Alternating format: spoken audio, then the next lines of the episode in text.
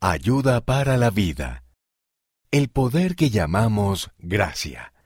La gracia de Dios puede ayudarnos, sin importar los desafíos que afrontemos. Por Stephen J. Land, presidente general de los hombres jóvenes. Asistí al funeral de una antigua miembro del barrio que se suicidó luego de una larga lucha contra la depresión. Se me rompió el corazón al lamentar su pérdida junto con sus amigos y familiares. La depresión y otros desafíos de salud mental pueden ser complejos y difíciles para las personas que lidian con ellos y para todos los que las aman. Las buenas nuevas del Evangelio son que Cristo ofrece esperanza y ayuda por medio de su don de la gracia. Un estudio en el que participaron 600 jóvenes adultos de la Universidad Brigham Young mostró que quienes entendían la gracia de Jesucristo tenían niveles más bajos de depresión, ansiedad, perfeccionismo y vergüenza. ¿Qué entendieron esos jóvenes acerca de la gracia que marcó una diferencia tan significativa en sus vidas? Dios nos ama infinitamente. En el estudio, algunas personas creían que Dios y Jesucristo las amarían y ayudarían solo si ya eran perfectas.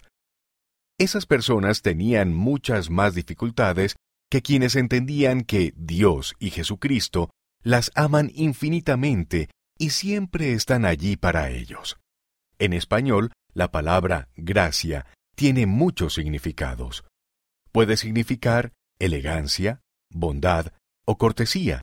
En hebreo, la palabra significa favor o buena voluntad que se brinda con compasión.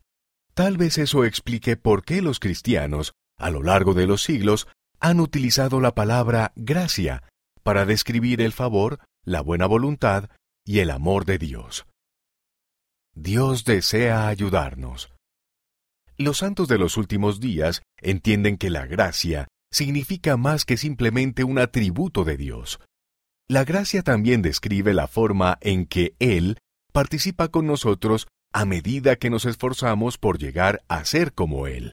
El presidente Dieter F. Uchtdorf, quien fuera segundo consejero de la primera presidencia, explicó que la gracia es la asistencia divina y la investidura de fortaleza que nos permiten progresar desde nuestras limitaciones y defectos actuales hasta llegar a ser seres exaltados. En el estudio mencionado anteriormente, los jóvenes que consideraban a Dios y a Cristo como listos, dispuestos y capaces de ayudarlos, tuvieron menos problemas de salud mental que aquellos que sentían que estaban solos. Dios viene a nuestro encuentro, donde nos encontremos. Demasiadas personas sienten que la ayuda de Dios está fuera de su alcance porque de alguna manera aún no se la han ganado. La verdad es que la gracia es un don, no tienes que ganarte un don, sencillamente tienes que escoger recibirlo. En el estudio hubo menos problemas de salud mental entre quienes entendían que Dios nos ayuda donde quiera que estemos y sin importar lo que hayamos hecho. El elder D. Todd Christofferson, del Quórum de los Doce Apóstoles, enseñó que no necesitamos alcanzar un mínimo nivel de capacidad o bondad antes de que Dios nos ayude.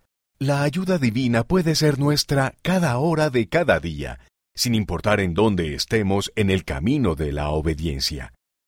En el funeral de mi amiga, me sentí agradecido por los fuertes testimonios que se compartieron sobre la esperanza y la sanación que están al alcance de todos mediante la expiación de Jesucristo. En verdad, Cristo es la solución a todo problema y la fuente de gozo verdadero.